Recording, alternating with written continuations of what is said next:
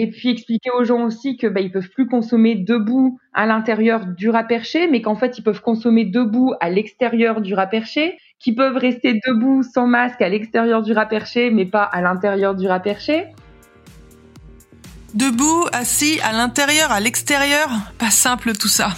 Bonjour, je suis Carole Stromboni et vous écoutez le deuxième épisode de la toute nouvelle saison du podcast L'épreuve coronavirus. Avec Simon Loris, le brillant monteur-compositeur de cette saison, nous suivons Amandine, Ange et les habitués du café-restaurant Le Rat Perché dans le nord de la France, à Arras. La dernière fois, c'était le coup de massue, avec le premier confinement. Là, on entend la difficulté de la suite. On va parler du premier déconfinement. Nous sommes en juin 2020. À l'époque, souvenez-vous, on pensait qu'à l'été, bah, on en finirait peut-être avec tout ça. Bon, allez, en septembre. maintenant, on sait que c'était loin d'être le cas.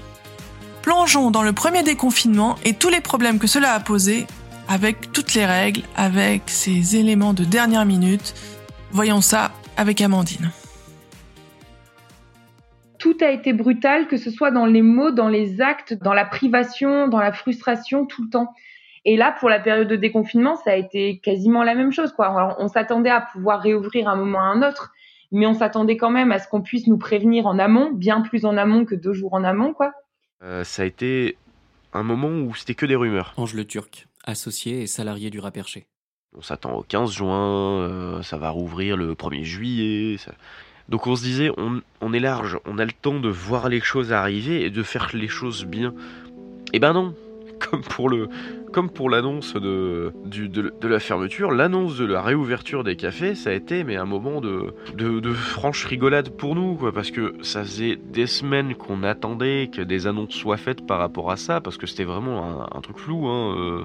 Sauf que là, quand on a eu l'annonce de réouverture déjà, c'était 4 jours. Ils ont, ils ont gardé une certaine euh, constance là-dedans, c'était 4 heures pour la fermeture, là c'était 4 jours pour la réouverture qu'on avait. Ça nous a démoralisé, ça je m'en rappelle c'était fou ces conversations de et donc il faut qu'on mette ça en place et puis nous on a vu ça dans ce truc là mais en fait ça ça dit autre chose et puis euh, et tout se contredit c'est-à-dire que par exemple le ministre euh, a annoncé qu'il fallait un mètre euh, de distanciation entre chaque table. Quand tu vas voir dans d'autres textes de loi ils disent qu'en fait c'est un mètre de distance entre chaque chaise ce qui n'est pas du tout la même chose. Les personnes qui euh, ont choisi de dîner ou de déjeuner ensemble. Le Premier ministre Édouard Philippe, lors de son discours du 2 juin annonçant la réouverture des bars et des restaurants. Pourront s'asseoir à la même table, dans la limite d'une capacité maximale de 10 par table. Partout, cette ouverture sera conditionnée au respect des règles sanitaires qui ont été validées avec la profession d'ailleurs.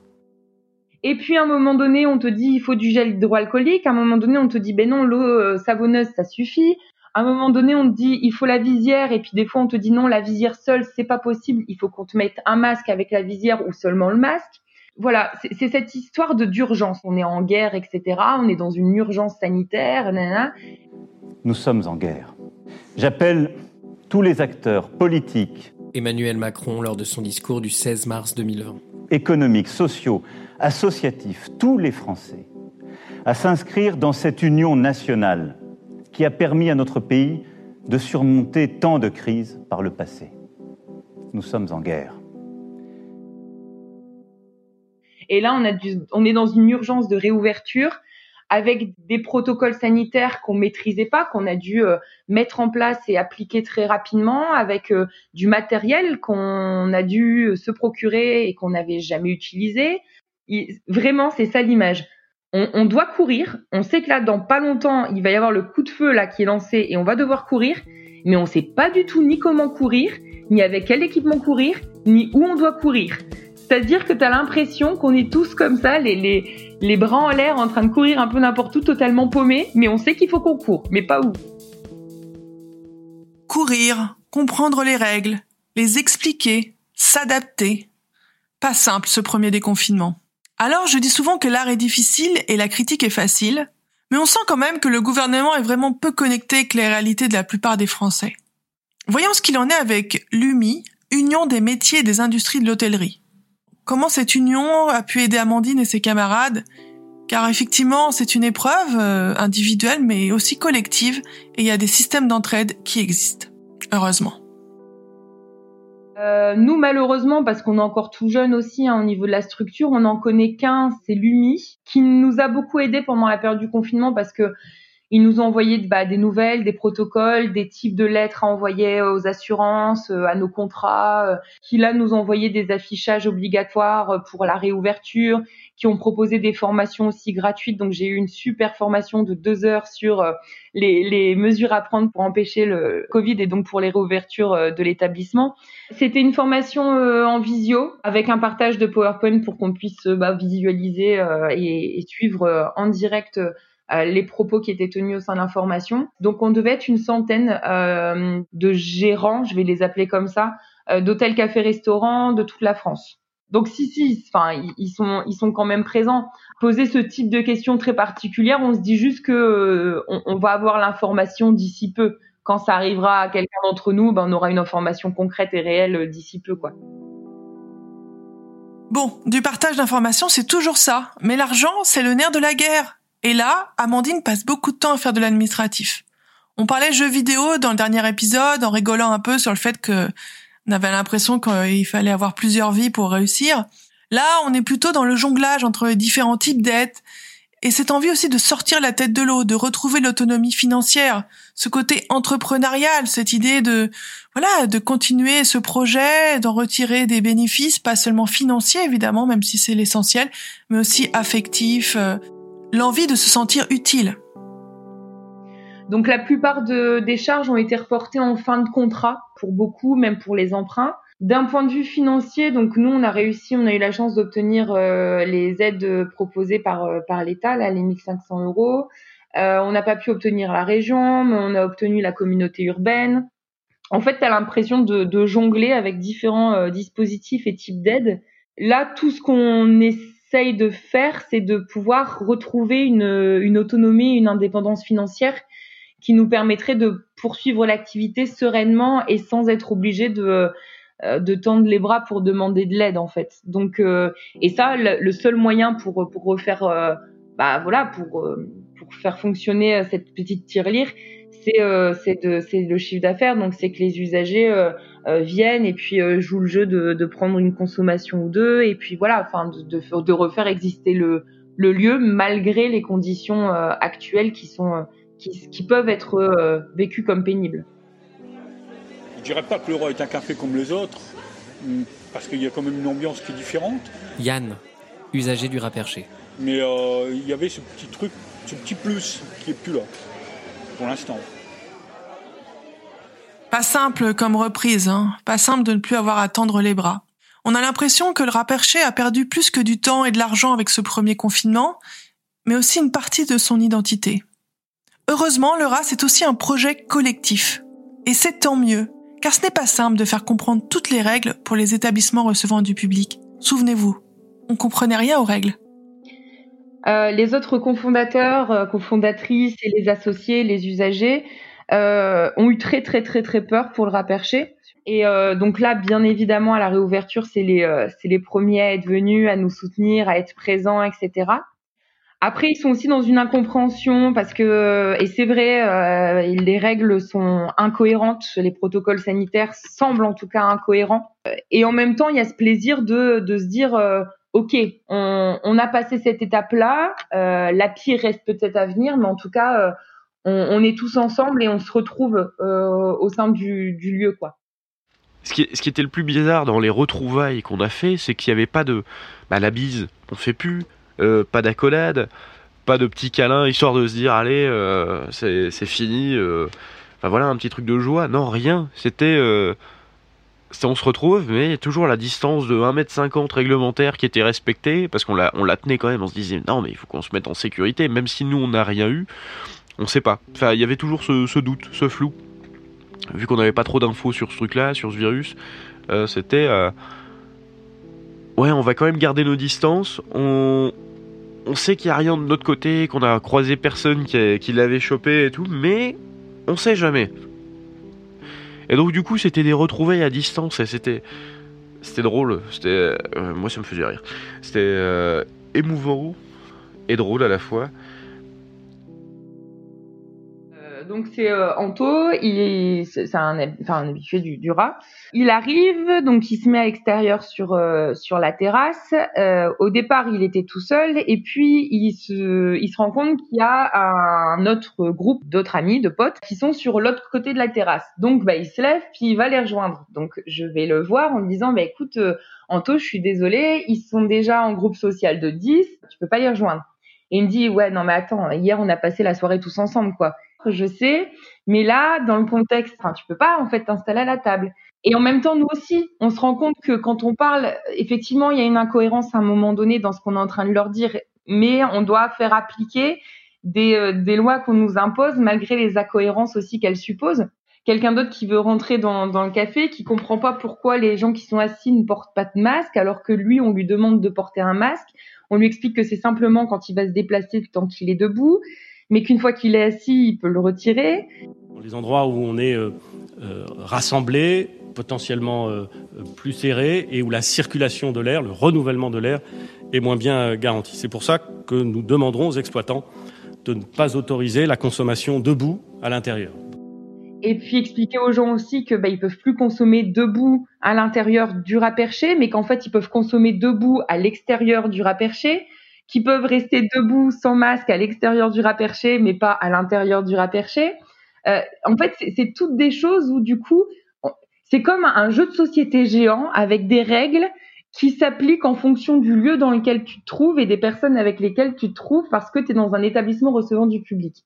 Mais que pour, pour faire comprendre ces règles du jeu, eh ben, c'est le parcours du combattant parce qu'effectivement, tu te rends compte en même temps que tu les dis qu'il y a des formes d'incohérence et que les gens, c'est normal qu'ils comprennent pas à un moment donné ce qu'on est en train de, leur demander. Et puis il y a la nouveauté aussi. Enfin, c'est plein de nouvelles règles qu'ils doivent apprendre en, deux temps, trois mouvements euh, euh, pour pouvoir reprofiter d'un lieu qui était euh, tout le contraire de ça justement, qui n'imposait rien, qui n'était pas dans, un règlement. Enfin, on était juste dans le respect des personnes.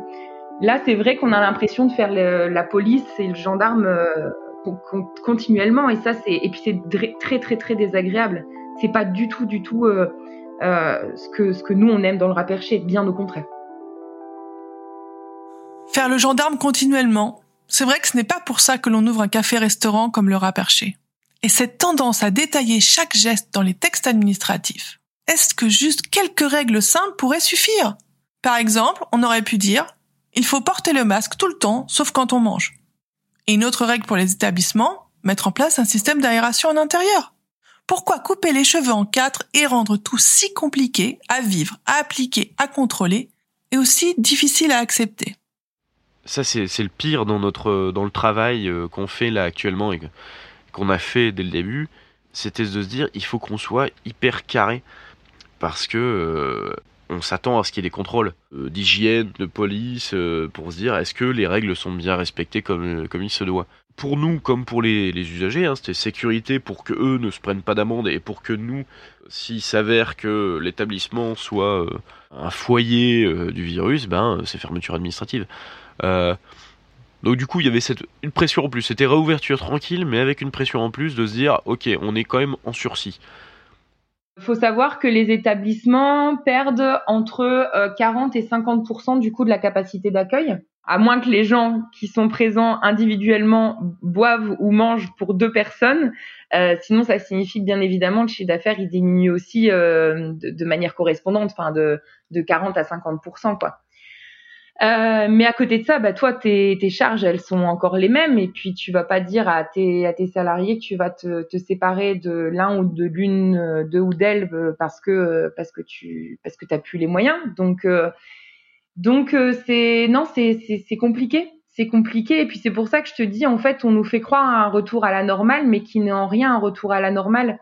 Et les problèmes, en tout cas la crise économique, va est seulement en train d'arriver en fait. C'est pas ce qu'on a vécu là. Elle est en train d'arriver. Je sais pas si par exemple des euh, petits établissements qui sont par exemple très étroits vont réussir à pouvoir accueillir des personnes en respectant le protocole sanitaire et donc vont pouvoir s'en sortir. Je sais pas si par exemple des euh, cafés qui euh, qui sont des cafés jeux de société vont pouvoir continuer à accueillir du public en nettoyant les jeux de société après chaque passage. Je suis inquiète pour pour pour nous, pour le rapercher. Oui, je suis inquiète pour les autres. Et puis je suis inquiète aussi pour euh, peut-être la, la, forme de, de traumatisme qu'on est en train de qu'on est en train de, de, de subir en tant qu'être humain en fait pour pour tous. On offre un espoir en fait aux usagers de retrouver le rat perché euh, puisque l'activité reprend et en réalité c'est plus exactement le rat perché. Il c'est comme si le rat perché avait perdu son âme puisque on a dû euh, retirer par exemple tous les jeux de société, on a dû retirer tous les jeux pour enfants, on a dû euh, retirer les journaux, la bibliothèque partagée. En fait, tout ce qui faisait l'âme du raperché, tout ce qui faisait la convivialité, ou en tout cas qui participait du raperché, on l'a perdu. Et puis euh, j'avais l'habitude moi de, parcourir la bibliothèque où sont perchés et juchés et, où dorment les, les merveilleux bouquins que vous avez réunis. Jean, habitué du raperché. Et je peux plus le faire. J'avais l'habitude, euh, tel que je viens de le dire, de, de m'asseoir avec ma fille et de faire des jeux de société, d'être rejoint par, euh, par certains clients parfois euh, pour jouer avec nous. Et cette petite voix qui devient inconsciente de tu ne peux plus, j'ai peur qu'elle reste en fait en nous. Et alors peut-être qu'à un moment donné, on va lui dire c'est bon merde, tu me fais chier, j'ai envie de le prendre dans les bras, et je le prends dans les bras. Et puis peut-être que pas, peut-être qu'on va se dire oui, mais tu es encore porteuse potentiellement de quelque chose qui pourra. Euh, mais effectivement, dans ce cas-là, peut-être qu'on vit plus quoi. Euh, s'il y a toujours cette petite voix qui dit attention, attention, attention, peut-être qu'on va s'arrêter de vivre. Donc euh, oui, peut-être que les choses vont prendre la normale. En tout cas, moi, je sais que même pour moi, qui suis plutôt justement de tendance à vouloir allez, c'est bon, hein, on, met les choses sur le côté, on continue. là, c'est vrai que même moi, en fait, je me, je m'empêche. Et c'est encore cette histoire d'empêchement dont je parlais tout à l'heure, quoi. Il y a un truc de on s'empêche, on est dans gêné, on est dans un empêchement de quelque chose. Alors j'ai une vision assez pessimiste de la suite, parce que je ne vois que des habitués au perché, je ne vois pas de nouvelles têtes, ainsi que j'ai pu le dire précédemment, et je pousse les gens à venir et à revenir au perché, mais hélas, je, je, je suis assez pessimiste sur l'avenir, euh, parce que encore une fois, je ne vois pas de nouvelles têtes, je ne vois pas de nouveaux clients et je ne vois, pas, je vois pas trop le raperché redémarrer, euh, redémarrer et reprendre la dynamique qu'il possédait auparavant. On peut plus s'embrasser, euh, même si les gens continuent de créer heureusement des groupes sociaux, c'est-à-dire les groupes de 10 personnes qui peuvent s'attabler ensemble. Il y a quand même tout un pan où euh, où je me suis rendu compte en fait de ce que c'était le rat perché. C'est l'humain, c'est le, contact, c'est euh, le, fait d'aller vers les gens, le fait de sourire avec les masques, on voit même plus les sourires. Euh, et là hier c'était, euh, mais ça m'a fait tellement mal au cœur. T'as un, un petit bout de chou qui s'appelle Bilal qui est parti au fond en courant comme d'habitude au rat perché pour aller chercher les jeux. Et il s'est rendu compte qu'il y avait plus de jeux. Et il sort en pleurs en disant mais qu'est-ce qui s'est passé? C'est où? Et on lui explique, mais comment on va lui expliquer qu'une maladie, euh, euh, donc ce qu'il appelle lui le coronabidule, comment le coronabidule, il peut l'empêcher en fait de continuer à jouer? Et donc euh, c'est trouver des stratagèmes pour euh, permettre quand même bah, Bilal de, de faire du coloriage avec des, feutres qu'on a désinfectés au préalable et, puis, on a l'impression d'être euh, devenus des flics euh, au rat perché en disant aux personnes, euh, dès qu'elles rentrent, pensez bien votre masque, non, vous pouvez pas rentrer sans masque, à devoir expliquer les choses tout le temps aux gens, à devoir désinfecter toutes les quatre heures les toilettes.